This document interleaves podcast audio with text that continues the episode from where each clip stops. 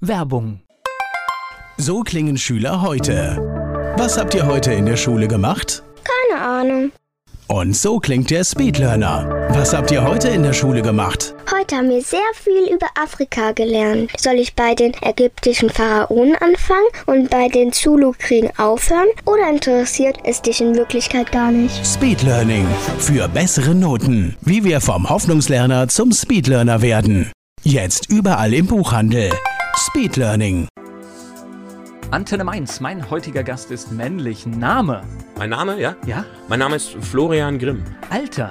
Muss ich mal nachdenken. 49, ja. Beruf? Beruf, ja. Noch Lehrer für Deutsch als Fremdsprache, demnächst Lehrer an einer Mittelstufe für Deutsch und Englisch. Geburtsort? Frankfurt. Haben Sie Hobbys und wenn ja, welche? Oh, ich habe sehr, sehr viele Hobbys. Also vor allem eigentlich malen, zeichnen, lesen. Naja, mittlerweile auch übrigens Boxen. Ja. Okay. Ja, allerdings nur an einem äh, Sandsack, also an einem Boxsack. Ja, das, Okay. äh, und naja, noch weitere Hobbys auch. Zum Beispiel Bass spielen. Das versuche ich seit über 30 Jahren zu lernen. Bin aber noch nicht sehr weit gekommen, muss man sagen. Ja, auf der anderen Seite ist doch schön, wenn man so viele Zeit damit verbringen kann. Äh, Haben Sie sowas wie ein Lebensmotto? Ein Lebensmotto, naja, es ist nie zu spät. Ja, würde ich sagen. Die Menschen, die mit Ihnen zusammenarbeiten, was meinen Sie, sagen die über Sie? Was macht Sie aus? Woran erkenne ich Sie? Was sagen die über mich? Ja, das ist sehr unterschiedlich. Also in der Abi-Zeitung haben sie geschrieben, ich würde sehr viel reden. So, ja, ich, zum Beispiel, ja. Aber das ist, äh, das ist sehr unterschiedlich. Was sagen die über mich? Das ist sehr unterschiedlich. Ah, Sie reden auch viel, ja? Ja, also ich, nee, das war zu Abiturzeiten. Also ich habe eben Deutsch, LK gehabt und Gemeinschaftskunde und ich mochte halt immer diese Fächer, wo man seine Meinung sagen durfte. Und ich habe da halt so die Punkte habe ich geholt, einfach nur dadurch, dass ich meine Meinung gesagt habe. Dr. Florian Johannes Grimm ist mein Gast hier bei Antenne Mainz. Lehrer, Autor und vieles mehr. Dr. Florian Johannes Grimm ist mein Gast hier bei Antenne Mainz. Ein Frankfurter Bub, ja? Naja, also Frankfurter Bub, ja. Also wenn, dann bin ich natürlich ein Hesse. Ich bin, bin aber in Königstein im Taunus aufgewachsen, wo eben Manfred Seel, dieser berühmt-berüchtigte Serienkiller, eben geboren ist, ja. Und naja, Frankfurter Bub, ja, also ich weiß nicht, meine, meine Familie kommt eigentlich vor allem aus Bayern und ist sehr pro-bayerisch sozusagen, ja. Aber trotzdem bei Jugend im Rhein-Main-Gebiet, oder? Ja, natürlich. Den, also ich habe 19 Jahre in Königstein im Taunus gewohnt und bin danach zum Studium nach Mainz und habe dann 19 Jahre in Mainz studiert und studiert und promoviert, sozusagen endlos studiert. Ja. Ich habe vor kurzem ein Interview gehabt mit dem Börsenexperten Markus Koch, der in New York sitzt an, an der Börse. Der kommt übrigens auch aus Königstein und der sagte am Anfang, dass er in Königstein im Reichen geboren ist, aber im Prinzip sie die ärmste Familie der Stadt waren. Ja, also wie soll ich sagen, Königstein ist, also ich äh, finde Königstein doch sehr versnobbt. Ja, nur ich bin ja auf die Taunusschule gegangen und die Taunusschule ist keine Privatschule, sondern es war eine riesige öffentliche Schule mit Hauptschule, Realschule und Gymnasium, über 1000 Schüler und naja, ich weiß nicht, die Millionärssöhne, die sind glaube ich ja dann alle eher auf die Privatschule gegangen, auf die Bischof Neumann Schule oder aufs Mädchengymnasium, die sogenannten Uschis, die St. Angela Schule. Ja. Also Die normal. einzigen Millionäre, also ich meine, ich bin aufgewachsen in Schneidhain, ne? Und in Schneidhain, da gibt es eben den Erdbeerstein und das sind so lauter Reihenhäuser und alle, in, die da gewohnt haben, das waren alles so Chemiker von Höchst, wie mein Vater. Ja?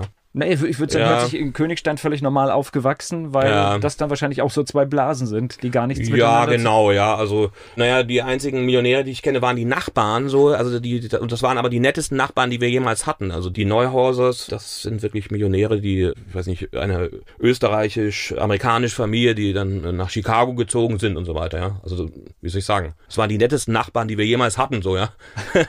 Ja, tatsächlich hat das alles mit Geld gar nichts zu tun. Das heißt, Ja. jemand, der einen ordentlichen Charakter hat, hat den mit und ohne Geld. Also ich muss sagen, ich fand Königstein so sehr versnobbt oder, oder pseudo versnobbt, ja. Also wie soll ich sagen, also ich habe dann irgendwann mal die Schule gewechselt, habe dann in Kelkheim das Abitur gemacht und das war ein Unterschied wie Tag und Nacht. Also in Kelkheim, die Leute waren vollkommen anders, also viel netter, viel normaler, muss man sagen. Ja? Also ich weiß nicht, jetzt der Jahrgang von meinem älteren Bruder, der war sehr nett, aber also ich hatte irgendwann die Schnauze voll, muss ich sagen, von der Taunusschule in Königstein.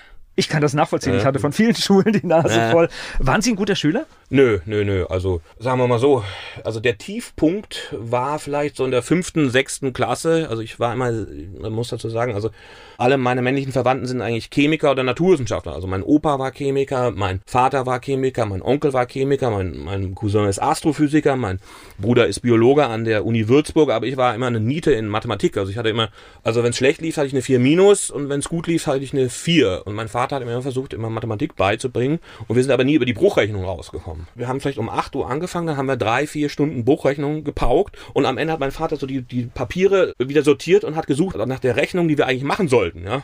So, deswegen, also ich war eigentlich, ich war eigentlich ein sehr schlechter Schüler, aber ich habe dann eben die Schule gewechselt und es ging so dann ganz langsam bergauf bis zum Abi, ja, so. Okay, aber sagen. es endete ja am Abi, also insofern ist alles gut, oder? Ja, also ich meine, gut, am Abi hatte ich, glaube ich, 1,8. So, ja. Okay, also, ja, also na. alles gut, oder? Naja. Ja. Wie gesagt, ich habe sehr viele Punkte dadurch geholt, dass ich eben immer überall, wo man seine Meinung sagen konnte, äh, meine Meinung gesagt habe. Also in Englisch, Deutsch, Gemeinschaftsrunde und so weiter. Ja. Das sind halt die Schüler, die auch auffallen dann, ne?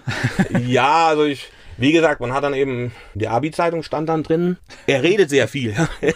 es wird, wird wahrscheinlich gestimmt haben. Mir ist es gar nicht so aufgefallen. Ja. Naja, gut, nein, nein ich wollte nur sagen, mhm. das ist ja durchaus auch etwas, was man in der schulischen Laufbahn sieht, dass wenn man äh, entsprechend aktiv ist, dass man wahrgenommen wird und dass es natürlich auch einen strategischen Vorteil hat. Ja, das war eine Strategie, kann man sagen. Genau, ja, genau. Ja. genau. Gleich geht's weiter im Gespräch mit Dr. Florian Johannes Grimm.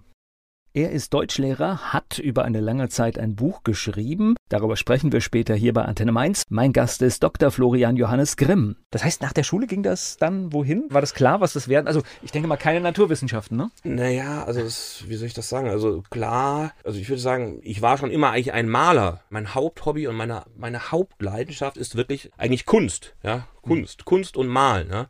Und naja, da habe ich, also ich war da aber sehr unsicher, was ich machen sollte. Und dann habe ich erstmal in Mainz ziemlich lange Kunst, Deutsch, Lehramt studiert. Ja. Das habe ich aber dann gar nicht abgeschlossen. Also ich war fast schon so scheinfrei, ja, wie das oft so ist. Ja. Man hat eigentlich fast alle Scheine und bricht dann ab, so ungefähr, ja. Und dann habe ich ja Germanistik, Amerikanistik und Philosophie studiert und habe dann den Magister gemacht und dann eben noch in Mainz auch noch promoviert in, in Germanistik. Ja. Das heißt, es gibt ja diese Typen, die sagen, jetzt bin ich so weit gekommen, jetzt mache ich es fertig, aber das sind sie dann auch nicht, ne? Naja, also woran das jetzt lag damals, das ist sehr schwer zu sagen. Also dieses, ich meine jetzt demnächst, ja, also am 1. Dezember werde ich ja dann tatsächlich, ja, mit 49 Jahren dann doch noch Lehrer, ja, an einer normalen Regelschule, ja, aber eben nicht für Kunst, sondern für Deutsch und Englisch, ja, und äh, naja, das war so, wie soll ich das sagen, also ich meine, Mainz ist auf jeden Fall so eine tolle Stadt, ja, und auch die Uni ist toll, ja, aber jetzt in Mainz Kunst zu studieren, also ich kann es empfehlen, wenn man Lehramt studieren will. Also für Lehramt ist das sicherlich sehr gut oder war damals sehr gut. Ja. Nur Mainz ist jetzt hat alle möglichen guten Eigenschaften, aber jetzt ist keine nicht unbedingt wirklich so eine Kunststadt. Ja, das ist vielleicht das Problem gewesen. Ne? Also, dass diese, diese Kunstszene so ein bisschen ge gefehlt hat. Ja? Ja. Oder ich ähm, immer gezweifelt habe und dass diese Zweifel dann nie so über, überwinden konnte. Ja. Das heißt, Sie sind nach Mainz gekommen ja. wegen des Studiums? Ja, genau, ja. Okay. Mhm. Und dann auch hierher gezogen oder? oder? Ja, ja, natürlich, ja, ja. Ich okay. bin dann so eine kleine Studentin in der Rheinstraße eben, in so einer Mini-Studentenbude, ja, wo ich dann halt auch meine Frau kennengelernt habe, die aus Spanien kam, ja, und eben auch man muss dazu sagen, also meine Frau hat zwar einen spanischen Pass, aber sie ist eine viel, viel bessere Lehrerin für Deutsch als Fremdsprache ja, und macht den, den Job auch schon viel länger, als ich ihn mache. Nach dem Studium, das heißt, wo ging es hin? Was haben Sie gemacht? Naja, also dann habe ich erstmal promoviert. Mhm. So. Und äh, dann hatte ich dieses, naja, dieses Standardstipendium der Mainzer Uni, das äh, hieß die Landesgraduiertenförderung Rheinland-Pfalz, äh, zwei Jahre lang, so, ja. Und dann, aber als das auslief, naja, also da hatte ich dann schon, muss man sagen, ein Problem. Also dann habe ich eben versucht, meinen Plan zu verwirklichen, Journalist zu werden. Ja? Wobei man sagen muss, also wenn ich gewusst hätte, was das bedeutet, hätte ich es wahrscheinlich gelassen. Ja? Also es, das war unglaublich hart und schwer halt in dem, na, auch schon etwas vorgerückten Alter dann noch in den Journalismus einzusteigen. Ja? ja. Und naja, ich habe dann Praktika gemacht, ich habe für die Studentenzeitung äh, geschrieben, die Student Studentenzeitung Mainz-Wiesbaden, Praktikum in der Unternehmenskommunikation bei Clariant, so, ja. Und irgendwann mal habe ich dann bei der Fachzeitschrift Events einen Job gefunden, ja, und da habe ich dann in die Eventbranche naja, Kontakte aufgebaut und dann habe ich bei diesem eben sehr kleinen Verlag in Eppertshausen, ja, bei Rödermark, Oberroden, dann diese, diese Stelle als Chefredakteur ebenso von dieser mini kleinen Eventfachzeitschrift gefunden. Ja. Ja, aber Journalismus ist wirklich eine der schwierigsten Geschichten und das sieht man insbesondere in diesen Zentren Berlin, Hamburg, München. Das können sich heute nur noch Menschen und das ist vielleicht auch ein Problem des Journalismus. Das können sich echt nur noch Menschen von reichen, also reiche Kinder können sich das nur leisten, ja. weil es ein so langer Weg ist, bis ja. man in diesem Job Geld verdient. Naja, absolut. Also wie gesagt, also Naja, ich hatte dann eben, ich habe ja das Kunststudium dann abgebrochen und habe ich gesagt, ja, was machst du jetzt? Und dann hatte ich ja eben dieses Lehramtsstudium auch abgebrochen und dann war eben mein Plan irgendwie nach der Promotion halt irgendwie noch Journalist zu werden. Also wie gesagt, wenn ich gewusst hätte, was das bedeutet, so ja, oder was das bedeutet, ja, dann hätte ich es wahrscheinlich gar nicht versucht, so ja. Sind Sie denn jetzt richtig in den Event-Themen immer noch drin? Das heißt, wenn man das sechs Jahre macht, dann lernt man ja schon einiges über eine Branche. Ja, also, naja, gut, es ist natürlich veraltet jetzt langsam, meine Kontakte veralten. Ich habe jetzt ein paar wieder sozusagen angeknüpft. Das sind jetzt praktisch, ich habe sie jetzt nur noch in den sozialen Medien sozusagen, die, ja. Aber naja, schon, ich meine, ich habe mich ja da intensiv befasst mit dem Thema eben zum Beispiel Messen, Events, Kongresse, Event-Marketing, Marketing, Neuromarketing, Öffentlichkeitsarbeit und so weiter. Ja, also da war ich natürlich mal super tief eingearbeitet, ja, und auch relativ gut vernetzt. Wobei die, wie gesagt, die die Fachzeitschrift war sehr klein und wie gesagt Chefredakteur klingt gut, aber die Redaktion bestand nur aus mir. Naja, gut, aber es ist halt äh, Personalunion, ne? Aber ja, sie durften ja. entscheiden, was reinkommt. Ne? Ja, genau, das, das schon. Ja, das war, das war so, das war gut. Ja, dann stimmt es ja. Also insofern guckt man dann in der Corona-Zeit ein bisschen anders auf die Branche, wenn man so eine lange Zeit so eine Berührung mit. Sie meinen jetzt die Eventbranche? Ja. Oder? Ja, das habe ich jetzt nicht mehr so mitbekommen. Ich habe mir halt nur gedacht, das muss halt furchtbar gewesen sein für die Branche, weil diese Branche ist ja wirklich, wie, wie man da so schön sagt, so face-to-face, live und das muss eine Katastrophe gewesen sein. Oder ich habe dann ab und zu auf den, in den sozialen Medien halt gehört, wie die gejammert haben und ich weiß jetzt nicht, ich habe jetzt nicht einen Überblick, wer da alles pleite gegangen ist, aber es war natürlich für eine Branche, die ausschließlich nur live ist und wie, wie man so sagt, face-to-face, also Angesicht zu Angesicht, ist, war das mit Sicherheit eine Katastrophe. Ja. Bei mir ist ganz anders. Ich habe die große Bewunderung, wie viele überlebt haben. Ja, das stimmt. Also und ich habe ich hab ein Beispiel, die haben den ganzen Fuhrpark verkauft, nur dass sie keinen entlassen mussten. Ach so, ja, ja. Also wo ich wirklich sage, da gab es echt ganz vorbildliche Unternehmen. Äh. Und die waren dann auch die, die halt wieder durchstarten konnten, weil sie halt ihr Personal noch hatten, als es wieder losging. Mhm. Äh, Aber was, war das eine Agentur oder Das war ein richtiger Eventdienstleister. Eventagentur, ja. ja genau. Ja, also das, das war in der Branche war das die ganze Zeit so, dass man auch, da gab es auch eine riesige Konkurrenz an Fachzeitschriften, ja, x Fachzeitschriften, ja. Und da hat man sich auch immer gewundert, dass da keine Pleite gegangen ist. Wobei jetzt zum Beispiel Events, ich weiß nicht, muss sagen, jedes Unternehmen, wo ich mal gearbeitet habe, ist mittlerweile pleite, so ungefähr, ja. Also so ungefähr. Und auch Events war wohl nicht pleite, wurde aber eingestellt, also diese, diese erste Fachzeitschrift, ja. Und. Na gut, im Printbereich ist natürlich bei vielen die Digitalisierung auch gescheitert, weil das nicht so einfach ist, etwas, was in Print funktioniert, auch 1A, also da scheitern ja ganz viele Tageszeitungen auch dran. Ja. Das ist nicht, das ist, glaube ich, eine Aufgabe.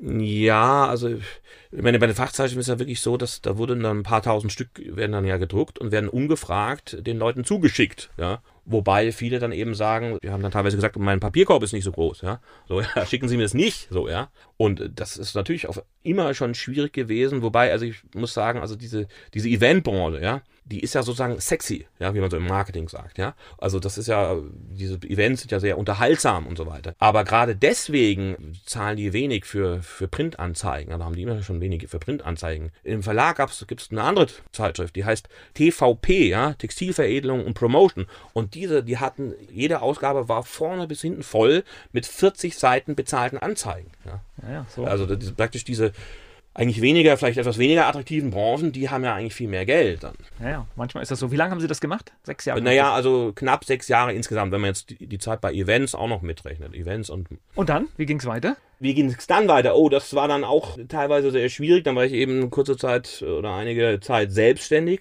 und habe eben selbstständig für die Eventbranche noch PR gemacht und Öffentlichkeitsarbeit und äh, wie gesagt, also meine Frau, die ja Spanierin ist, meine Frau ist Spanierin, ist aber in Wermelskirchen aufgewachsen, so, und hat in Valencia und Mainz studiert. Die ist seit 20 Jahren an der Sprachschule Zentrum in Frankfurt-Rödelheim Lehrerin für Deutsch als Fremdsprache. Und irgendwann mal, also, wie soll ich sagen, irgendwann mal habe ich das dann auch angefangen, habe mich da sozusagen hingerettet, wenn man so will. Ja. Mhm, okay, und das heißt, Sie bringen dann Menschen Deutsch bei. Ja, genau, das habe ich jetzt sieben Jahre lang abends gemacht, ja. Und das, die Sprachschule Zentrum, die ist auch wirklich relativ groß. Also wir hatten mal 1600 Schüler und ich weiß nicht, 60 Lehrer. Dann durch Corona ist es natürlich stark eingebrochen. Aber wir haben viele, viele Schü Schüler vor allem aus Südkorea, ja, weil da ist ja LG und so weiter, die ganzen koreanischen Unternehmen sind da in Sporn und Rödelheim und so weiter. Und wir haben aber auch sehr viele Schüler zum Beispiel aus Indien, die übrigens alle Informatiker sind, so 95 Prozent so ungefähr. Und die lernen Deutsch bei Ihnen? Ja, ja, genau. Ja. Okay. Gibt es da irgendeine Gruppe, die besonders gut ist? Aber ich könnte wahrscheinlich, wahrscheinlich sind die Inder sogar gut, ne? Ja, es gibt eine Gruppe, die besonders gut ist, nämlich Frauen, ja. Also, Äh, gut, dass ich- ich- also das ist wirklich, irgendwann mal hatte ich so die, die, war für mich so die Frage, warum sind Frauen schön, intelligent, ja, und fleißig und Männer dumm, faul und hässlich, ja. Also das ist wirklich, ich weiß nicht, man merkt halt sehr stark, dass Frauen halt wesentlich sprachbegabter sind, so, ja. Und Informatiker sind natürlich also bei für Ma- für Informatiker ist halt dann oft die Problem, selbst noch in B2, ist die Frage, was ist das Unterschied, was ist der Unterschied zwischen einem Verb und einem Nomen und woran erkenne ich ein Nomen, ja, wobei das ja relativ einfach ist, wegen des Artikels und so, ja. Ich hatte jetzt die Hoffnung, dass das strukturierte Arbeiten vielleicht, dass man ja dabei lernt, irgendeinen Vorteil bringt, aber wahrscheinlich kommen die mit Englisch hervorragend zurecht, ne? Äh, Ja, natürlich, also wie soll ich das sagen? Äh, Also die Informatiker, die sind natürlich schon sehr interessiert an Grammatik und für die ist Grammatik scheinbar wie die sehr, sehr, sehr, sehr komplexe deutsche Grammatik, die behandeln die wie ein Algorithmus so ungefähr, ja. Also die sind schon, man merkt schon diese sehr abstrakte Intelligenz bei denen, so, ja, aber es hilft ihnen trotzdem wenig, ja, so würde ich sagen. Im Allgemeinen, ja. Also man muss auch sagen, ich weiß nicht, Deutsch ist eine ungeheuer komplexe Sprache. Ja? Eine der sozusagen altmodischsten, atavistischsten und komplexesten germanischen Sprachen, hat mal ein Professor gesagt. Ja? Und das ist auch so, ja. Das kennt ja jeder von uns, dass man manchmal irgendeine Vergangenheitsform, wenn man sie sieht, dass man gar nicht glaubt, dass sie so ist. Ja, zum Beispiel, ja. ja oder auch was weiß ich, Konjunktiv 2 Formen gibt es. Oder irgendwann mal ist dann, ist man dann vielleicht aus Deutschland dann auch überfragt, ja.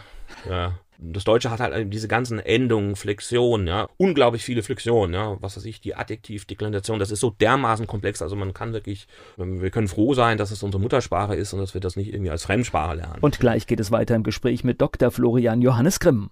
In seinem aktuellen Buch geht es um den Killer von nebenan. Aus Essenheim ist Dr. Florian Johannes Grimm hier bei Antenne Mainz. Jetzt haben Sie natürlich mit Ihrer diese Betreuung der Verbandszeitschrift und dann auch Pressearbeit, das heißt, Sie haben immer geschrieben. Ja, also es war eine nicht direkt eine Verbandszeitschrift, sondern eben, naja, eine Fachzeitschrift für die Veranstaltungsbranche, ja. Mhm. Ja, genau, ja. eine Fachzeitschrift. Und da musste ich ja alle zwei Monate im Prinzip ganz allein dieses Heft füllen, ja. Und da habe ich permanent geschrieben oder sehr viel geschrieben. Ich hatte auch keine freien Mitarbeiter, ja, sondern ich hatte nur ab und zu ein paar Autoren, die halt umsonst da mal eine Kolumne geschrieben haben. Das heißt aber auch recherchieren. Das heißt, Ja, wenn ich über was schreiben muss, muss ich vorher. Ja, ja, natürlich. Also intensiv recherchieren halt, vor allem auf Messen. Ich meine, ich habe praktisch ja immer das wiedergegeben, was die eigentlichen Experten, sagen wir mal, für Zelte zum Beispiel oder, oder, oder für Veranstaltungstechnik oder für Eventmarketing oder für Neuromarketing, was die mir gesagt haben. So, das habe ich dann natürlich irgendwie zusammengefasst in einem in Artikeln, in Berichten, ja. Weil ich halte jetzt hier gerade ein Buch in der Hand. Das heißt, da muss man ja irgendwann die erste Seite schreiben oder noch besser, man muss irgendwann einen Plan haben, wie so ein Buch aussieht. Ne? Ja, naja, mit der ersten Seite, wie, wie soll ich sagen, die, die jetzige erste Seite war mal die Seite 50 vielleicht, ja. Also ich weiß nicht, mein Verleger, ich weiß nicht, das Buch war ursprünglich ja nicht, war es nicht chronologisch. Also ich habe irgendwann mal dann angefangen, wirklich wie wild die verschiedenen Zeitebenen zu vermischen. Und dann am Ende kam der Verleger und die Lektoren haben gesagt, jetzt müssen wir jetzt wieder alles zurückschieben, ja. Und jetzt, jetzt ist es chronologisch. Also es, das war ja gar nicht die erste Seite. Also ursprünglich war die erste Seite mal eine Szene, wo eine, eine, ja, ja, in, im Frankfurter Bahnhofsmilieu eine Drogenabhängige hinter den Busch geht und sich einen Schuss setzt, so, ja. Gut, aber es war die erste Seite in einem langen Prozess, dass es ein Buch wird. Ja, ja, also sehr langen Prozess. Also ich würde sagen eben, ich kann das fast immer nur schätzen, aber ungefähr vielleicht sieben Jahre mindestens, ja, so, ja. Verliert man da nicht zwischendrin mal die Lust? Ja, doch, natürlich. Also permanent, ich meine, wie soll ich sagen? Also, ja, es ist halt so, dass man Spaß macht natürlich sowas vor allem anzufangen, ja. Das macht am meisten Spaß, das sagen auch. Auch andere Schriftsteller, ja, also äh, die Idee haben, mal irgendwie eine Seite schreiben oder das entwerfen und den Plot äh, entwerfen. Also ich muss sagen, mittlerweile, ja, es gibt da ver- verschiedene Philosophien. Manche Autoren sagen ja, die, die schreiben drauf los und wissen gar nicht, wo es die Reise hingeht und das ist wohl auch sehr gut, ja. Aber ich, wie soll ich sagen, mittlerweile bin ich so, dass ich mich erstmal sehr lange mit dem Plot auseinandersetze, ja. Weil der, weil der Plot muss ja die Spannung automatisch generieren. Ja, ich kenne auch Beispiele, da haben Menschen eine komplette Vita der Charaktere runtergeschrieben. Also die sind äh, besser auserzählt als der eigene Lebenslauf. Ja, das kann man auch machen. Also, dass man vielleicht die Charaktere charakterisiert und beschreibt und dann vieles gar nicht reinbringt. Also, ich weiß nicht, äh, Michael Ende hat irgendwie gesagt, also er hatte für die unendliche Geschichte, die ja auch schon sehr lang ist, da habe ich gelesen, er hat gesagt, also es wäre ein Viertel oder Fünftel von dem, was er tatsächlich geschrieben hat, ja. Und er hat das, ja, hat dann lange dran geschrieben und dann hat er nochmal ganz von vorne angefangen und so weiter. Gleich geht's weiter im Gespräch mit Dr. Florian Johannes Grimm. In seinem aktuellen Buch geht es um den Killer von nebenan. Aus Essenheim ist Dr. Florian Johannes Grimm hier bei Antenne Mainz. Jetzt haben Sie natürlich mit Ihrer diese Betreuung der Verbandszeitschrift und dann auch Pressearbeit, das heißt, Sie haben immer geschrieben? Ja, also es war eine nicht direkt eine Verbandszeitschrift, sondern eben, naja, eine Fachzeitschrift für die Veranstaltungsbranche, ja. Mhm. Ja, genau, ja. ja. Und da musste ich ja alle zwei Monate im Prinzip ganz allein dieses Heft füllen, ja und da habe ich permanent geschrieben oder sehr viel geschrieben. Ich hatte auch keine freien Mitarbeiter, ja, sondern ich hatte nur ab und zu ein paar Autoren, die halt umsonst da mal eine Kolumne geschrieben haben. Mhm. Das heißt aber auch recherchieren. Das heißt, ja, wenn ich über etwas schreiben muss, muss ich vorher. Ja, ja, natürlich. Also intensiv recherchieren halt, vor allem auf Messen. Ich meine, ich habe praktisch ja immer das wiedergegeben, was die eigentlichen Experten, sagen wir mal, für Zelte zum Beispiel oder, oder, oder für Veranstaltungstechnik oder für Eventmarketing oder für Neuromarketing, was die mir gesagt haben. So, das habe ich dann natürlich irgendwie irgendwie zusammengefasst in, einem, in Artikeln, in Berichten. Ja. Weil ich halte jetzt hier gerade ein Buch in der Hand. Das heißt, da muss man ja irgendwann die erste Seite schreiben oder noch besser, man muss irgendwann einen Plan haben, wie so ein Buch aussieht. Ne? Ja, naja, mit der ersten Seite, wie, wie soll ich sagen, die, die jetzige erste Seite war mal die Seite 50 vielleicht, ja also ich weiß nicht, mein Verleger, ich weiß nicht, das Buch war ursprünglich ja nicht, war es nicht chronologisch. Also ich habe irgendwann mal dann angefangen, wirklich wie wild die verschiedenen Zeitebenen zu vermischen. Und dann am Ende kam der Verleger und die Lektoren haben gesagt, jetzt müssen wir jetzt wieder alles zurückschieben, ja. Und jetzt, jetzt ist es chronologisch. Also es, das war ja gar nicht die erste Seite. Also ursprünglich war die erste Seite mal eine Szene, wo eine, eine, ja, ja, in, im Frankfurter Bahnhofsmilieu eine Drogenabhängige hinter den Busch geht und sich einen Schuss setzt, so, ja. Gut, aber es war die erste Seite in einem langen Prozess, dass es ein Buch wird.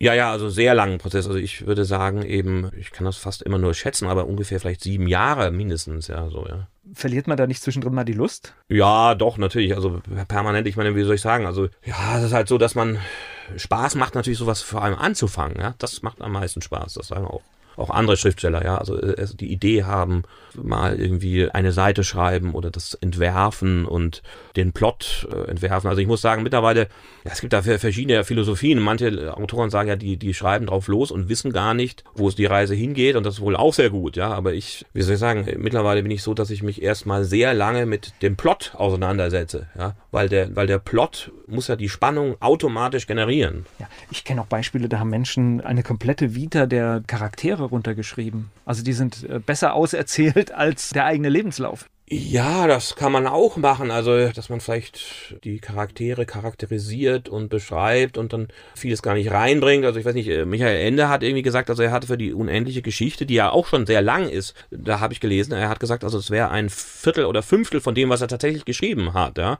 Und er hat das, ja, hat dann lange dran geschrieben und dann hat er nochmal ganz von vorne angefangen und so weiter. Gleich geht's weiter im Gespräch mit Dr. Florian Johannes Grimm.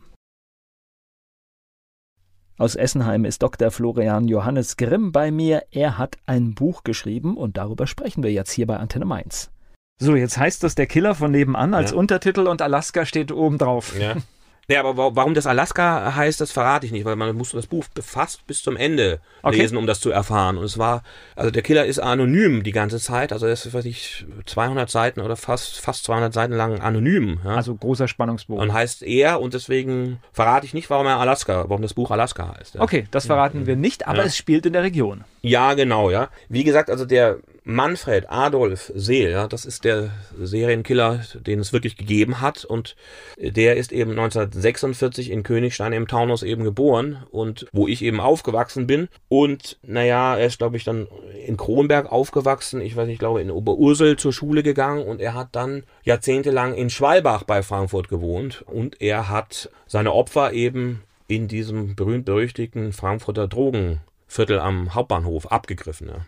Sie wohnen heute in Rheinhessen. Spielt das auch eine Rolle? Oder? Nö, nö. Okay. Also, also wir Rheinhessen, also ich, Wiesbaden kommt, glaube ich, mal vor. Ja, Wiesbaden, ja. Okay. Also das heißt aber, die Städte logischerweise aus der Region, die Sie kennen und äh, wahrscheinlich, das ist ja immer so bei diesen Regionalkrimis mhm. für viele sehr spannend, dass man die Plätze kennt. Ja, also es spielt hauptsächlich, ich würde sagen, in Schwalbach, in Frankfurt, in Rödelheim, am Frankfurter Hauptbahnhof, teilweise in Wiesbaden, halt im, im Rhein-Main-Gebiet, könnte man sagen. Ja. Also auch die Plätze der Jugend, ne? So ein bisschen. Ja, schon. Königstein kommt so ein bisschen vor, ja. Also das auf jeden Fall, ja. Und naja, Frankfurt, ja, wie, wie gesagt, ich bin vor allem in, in, in Königstein aufgewachsen und in Kelkheim und so weiter zur Schule gegangen, ja. Hm. Wie sind Sie auf diesen Serienkiller gekommen? War das dann in Königstein so ein geflügelter Begriff, oder? Also ich hatte noch ein anderes Buch geschrieben, so ein Krimi, ja. Und wie soll ich sagen, ein Krimi hat auch eine ganz andere, hat ja eine ganz andere Struktur. Und dann habe ich mir irgendwann gedacht, ein, ein Thriller wäre eigentlich noch spannender, weil ein Thriller einfach eine ganz, eine ganz andere und noch spannendere Struktur hatte. Und da, naja, also es war so, Manfred Seel, der, also der echte Killer, der ist 2014 gestorben an Speiseröhrenkrebs und dann hat seine Tochter eine Garage ausgeräumt und in dieser Garage war ein Fass und in dem Fass war ein Frauenbein. Und dadurch wurde das dann posthum, diese ganze äh, Mordserie, naja, los also aufgedeckt. Ja, und dann, naja, also ich habe es dann gewählt, weil es eben, weil er weiß eben, es gibt da mehrere Bezüge. Also erstens, Manfred Seel ist wie gesagt in Königstein da geboren, wo ich aufgewachsen bin. Erstens und zweitens hat Manfred Seel auch noch ein Kunststudium abgebrochen. Ja, wobei er hat wohl nur ein Semester studiert und ich habe endlos Kunst studiert. So, ja.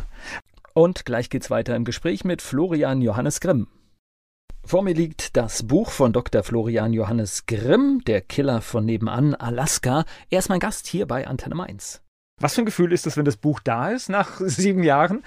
Wissen Sie, das geht ja alles so in Etappen, ja. Also man macht das Cover, so dann schickt einem die, die Grafikerin das Cover, ja dann ist das Buch irgendwann mal tatsächlich gedruckt, dann liegt es beim Verlag. Und ich hatte es zum ersten Mal in den Händen bei der Buchhandlung Bino in Niederolm, ja. Den hatte ich ein Exemplar zuschicken lassen und da habe ich gesagt, ja, geben Sie es mir doch mal, damit ich es mal endlich in den Händen halten kann, ja. Und naja, ein, wie man so sagt, also ein sehr zwiespältiges, bittersüßes Gefühl, könnte man vielleicht sagen, ja. Naja, aber es ist ja, äh, ähm. wenn man so viele Jahre damit verbringt, ist natürlich schön. Also ich, ich finde immer dieses haptische Gefühl am Ende sowas. Ja, ja, genau, das ist natürlich auch toll, ja. Also dann auch wirklich dieses eben in Papierform, in, also nicht virtuell nicht digital, sondern analog in Papierform, das in der Hand zu halten. Das ist natürlich schon ein tolles Gefühl, keine Frage. Ja. Ich äh, möchte das hier immer unterstreichen, das ist der beste Datenspeicher, den die Menschheit bisher kennt, weil mhm. Bücher haben bewiesen, dass sie Jahrhunderte halten. Ja, ja, genau, das ja. müssen die elektronischen Datenspeicher, das müssen die erst noch antreten, diesen Ja, das, das, sagt Umberto Eco auch so sinngemäß, ja? ja. Das ist toll, man kann es im, im Liegen lesen, man kann es äh, auf dem Rücken liegend lesen, ja,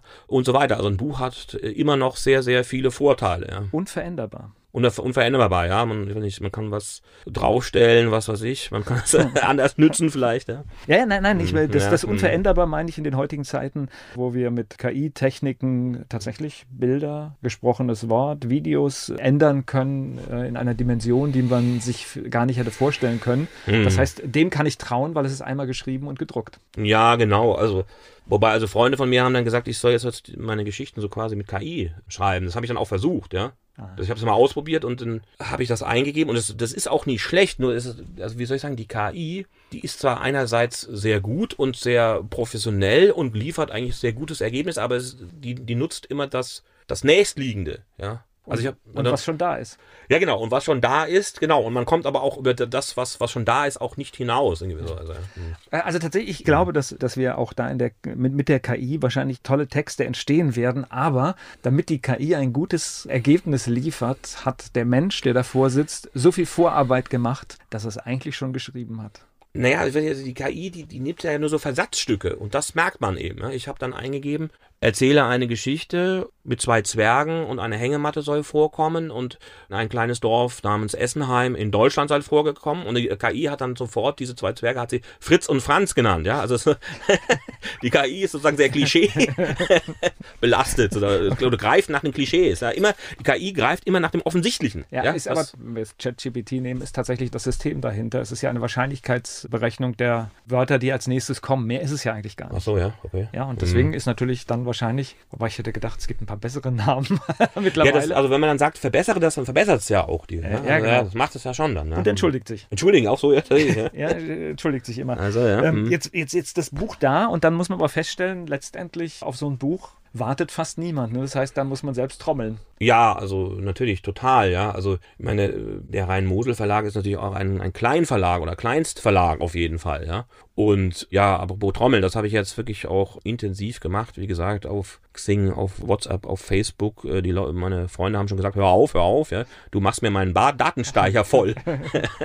naja, es ist einfach, wir, wir, leben halt in einer überkommunizierten äh, Zeit und auf der anderen Seite, es gibt so viele äh, Bücher, die gelesen werden sollten und insbesondere finde ich immer spannend, wenn halt etwas in der Region spielt, weil das hat immer einen besonderen Reiz. Ja, genau. Also es ist natürlich, es ist ein Regionalkrimi oder ist ein Regional-Thriller, ja. Äh, wie gesagt, Schwerpunkt halt so, wie soll ich sagen, also ich würde immer sagen, also meine Heimat ist eigentlich so das, das westliche Rhein-Main-Gebiet von eben Frankfurt über den Taunus, Königstein, Kelkheim bis eben Mainz, Wiesbaden, Rheinhessen, so ja jetzt. So das, das würde ich als meine Heimatregion eben bezeichnen, ja, wo das eben auch ungefähr spielt. Ja. ja.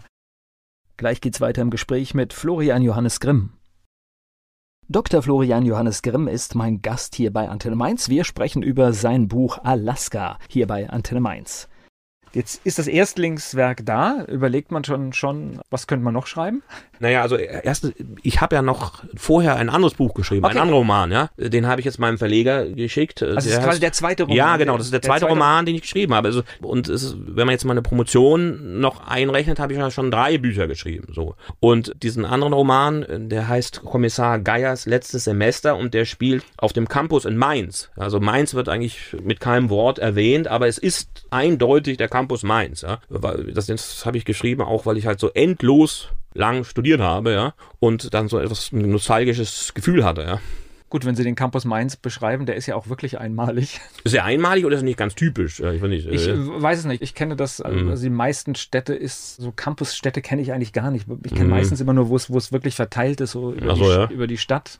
Ich überlege gerade, wo es noch einen Campus gibt. Naja, also gut, in Frankfurt ist es auch ein bisschen verteilt mittlerweile, glaube ja. ich, ja. Und, und Mainz äh, ist halt schon so speziell, weil das halt so einen, so einen besonderen Flair hat. Und, ist alles äh, ziemlich konzentriert versammelt. Also, konzentriert ja, genau, ja, das ist so gut. Ja. Äh, und auch zum Teil halt nicht mehr ganz modern und ja, es hat so, es hat so einen eigenen Flair, glaube ich, das Gelände. Ja, kann man wohl sagen. Also ich habe ja Germanistik studiert und äh, war dann im Philosophikum bei den Geisteswissenschaftlern. Und meine Frau und die anderen Spanierinnen, die sind ab und zu ins Revi-Gebäude gegangen, zu Recht und Wirtschaft. Und dann haben sich diese schnieken BWL- und Jurastudenten in ihren gebügelten blauen Hemden angeschaut und in Marken, Marketing, äh, ihren, in, in, in Markenjeans, ja, und kamen dann zurück und haben gesagt, ah, die sah so toll aus. Die Na, es sind wirklich, es sind wirklich äh, Welten, wobei man muss äh. natürlich auch sagen, es, es, lohnt sich auch über das, über das Gelände zu gehen, weil da ist wirklich so viel Leben drin und ja, äh, jetzt die hm. alten Gebäude werden auch alle gerade entweder abgerissen oder, ja, oder hm. erneuert. Und meine Empfehlung ist äh, immer der, der botanische Garten. Das ist, das so, ja. Das hm. ist, okay, ich weiß gar nicht, ob das, ich habe das erst vor, vor zwei, drei Jahren entdeckt. Mhm. Das ist ein so schönes Gelände. Ja. Also lohnt sich einfach mal eine Stunde durchzugehen. Ja, also der, der, also der Campus ist auf jeden Fall toll, ja, eben vom botanischen Garten und vorne diese Kaserne und dann gibt's auch noch einen Buchladen, immer noch, ja, den gibt's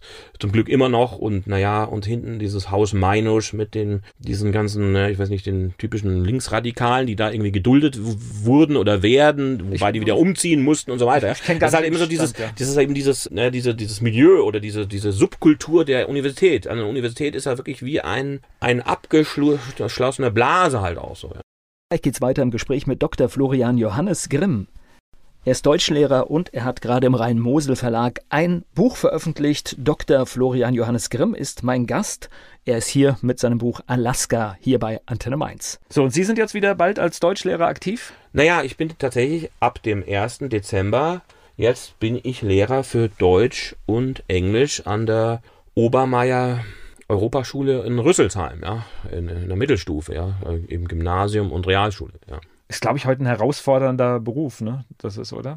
Naja, also, wissen Sie, wie soll ich das sagen? Auch Erwachsenenbildung und die, diese, dieser Beruf Lehrer für Deutsch als Fremdsprache ist ja auch eine Riesenherausforderung. Weil das ist ja, da kommt man ja rein und die Leute sprechen kein Wort Deutsch und Englisch zu reden ist absolut verboten. Und ich habe jetzt, ich weiß nicht, ich habe sieben Jahre lang kein Englisch gesprochen und alle geben ständig mit ihrem Englisch an und ihrem Spanisch. Und ich habe mir das die ganze Zeit, wollte das auch gern machen, ja, mit meinem halbwegs guten Englisch und meinen, äh, naja, ich weiß nicht, A1, A2 Spanischkenntnissen da anzugeben, aber ich habe es eben nicht gemacht. Ja. Teilweise gab es dann Diskussionen. Ich hatte dann Diskussionen mit meinem Vorgesetzten, habe ich gesagt, warum sprichst du kein Englisch? Ich gesagt, ja, weil es in meinem Vertrag steht. Also ja. Und naja, wie soll ich sagen, also jedenfalls ist das auch eine Herausforderung. Und wie das, wobei Erwachsene zum Teil sehr diszipliniert sind, aber ich würde sagen, also, naja, ich sehe das so, also von ungefähr von 100 Leuten, ja, haben ein bis zwei eine Persönlichkeitsstörung oder eine psychische Erkrankung, wie vor allem Depression, Narzissmus, Autismus, ADHS. So, das ist einfach so. Ja. Okay, ich hätte gedacht, es sind viel mehr.